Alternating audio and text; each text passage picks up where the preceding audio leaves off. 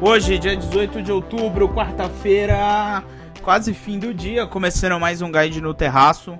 Comigo aqui, como sempre, ele, Inácio Crespo, economista-chefe da Guide Investimentos. Tudo bom, Inácio? Tudo bom, Vitor? Vamos lá. Vamos lá, né? Mais um aí. É, assim, acho que quarta-feira já passou a ressaca do feriado, né? Exato, já passou. Acho que a gente já pode conversar sobre temas um pouco mais sérios aí que estão acontecendo na economia e na política, né? É, quem está com ressaca é o senador Aécio Neves, que deve ter comemorado bastante ontem, está liberado para sair à noite novamente. Exato, é verdade. Ele falou que comemorou com serenidade, mas a verdade é que ele teve uma vitória é, política. Temer é, pessoalmente se mostrou empenhado em conceder, em, em conquistar essa vitória é, e conseguiu. Né? Então, acho que esse é um ponto importante na política, com 44 votos a favor, 26 contra e 10 é, que não votaram, o Aécio conseguiu é, voltar ao Senado, é, revertendo aí a decisão do Supremo.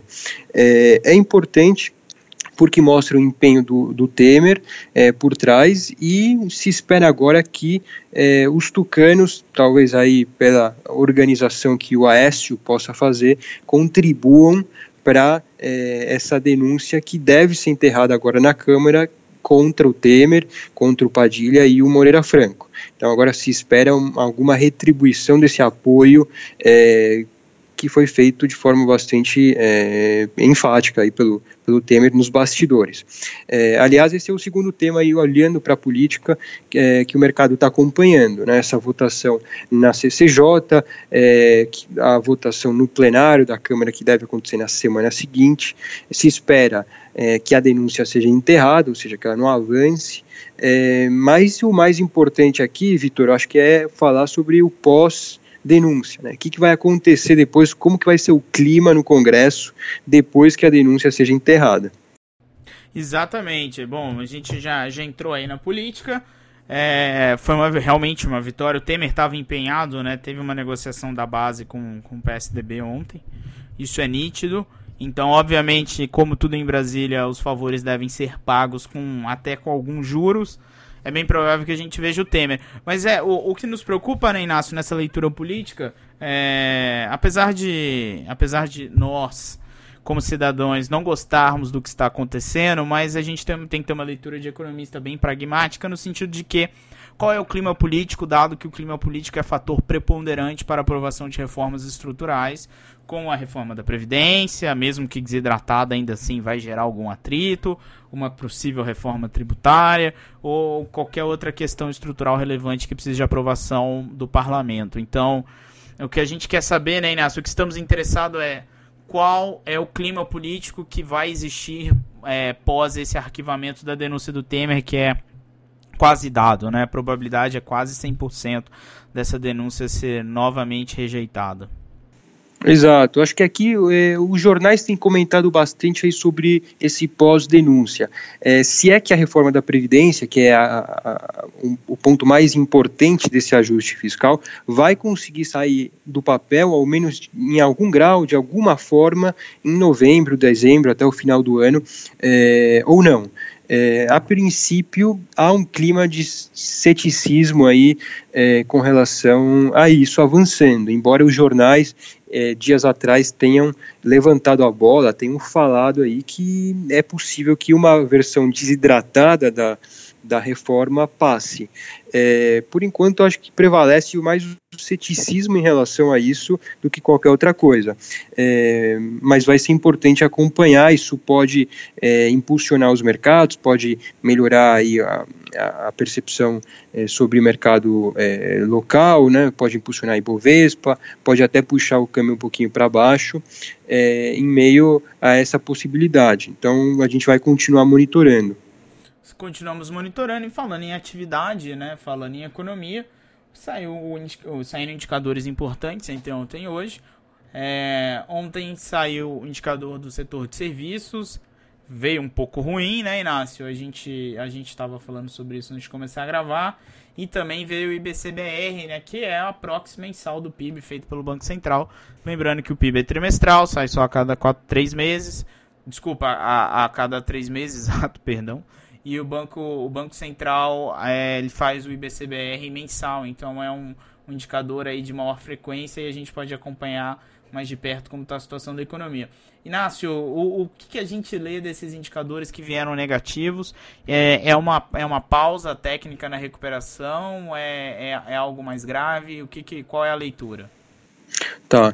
É, bom, sem entrar muito em detalhe é, sobre o, aquilo que está tá, tá, fazendo os indicadores na ponta cair, né? A gente tem dados agora de agosto, é, o IBCBR, esse dado que você comentava agora, registrou uma queda frente ao mês de julho, e julho, ah, na verdade, havia apresentado uma ligeira alta. Então, é, a gente teve uma queda depois dessa alta de julho, é, é um sinal de é, alguma cautela, a recuperação não vai ser muito forte, ao menos nesses próximos meses, é isso que a gente está esperando, mas não é um sinal de que as coisas estão indo por água abaixo, acho que é apenas uma questão é, mais pontual.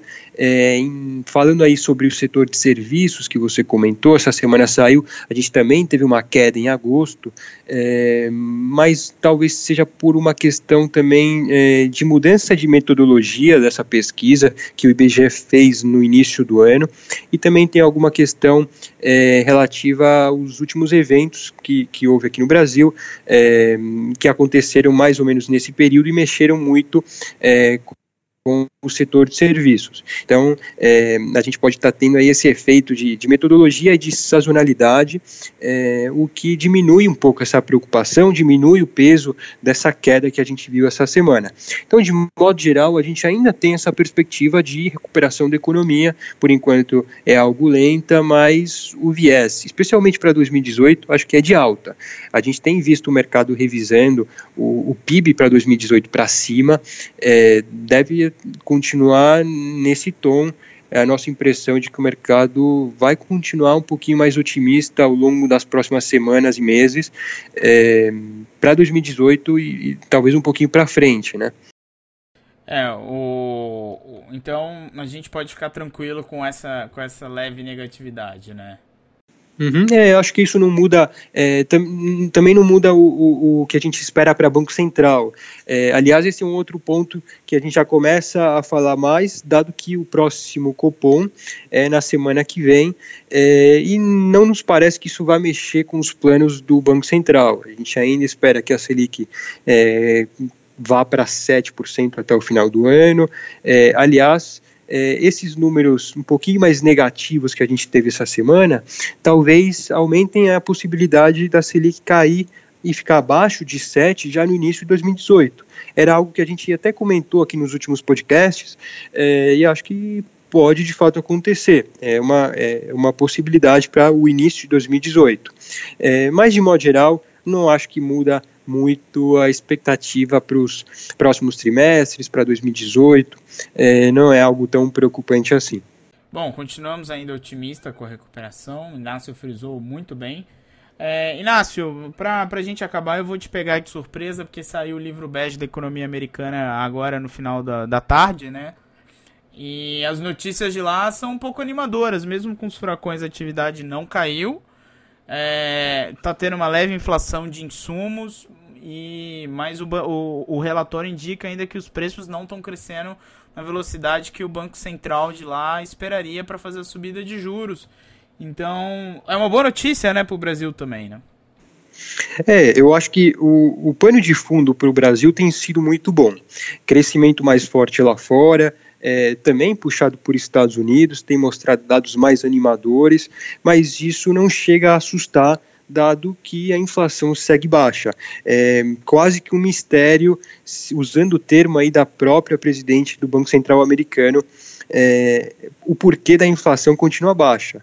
É, seja como for, provavelmente várias, é, vários são os motivos para isso, é, é um cenário bom para o Brasil, afinal, juros lá fora seguem baixos, vão subir, mas de forma gradual, e o crescimento, como você frisou agora, saiu o livro Bege, é, falando aí sobre é, as regiões nos Estados Unidos, é, tem se mostrado positivo. Então, pano de fundo ainda é positivo aqui para o Brasil.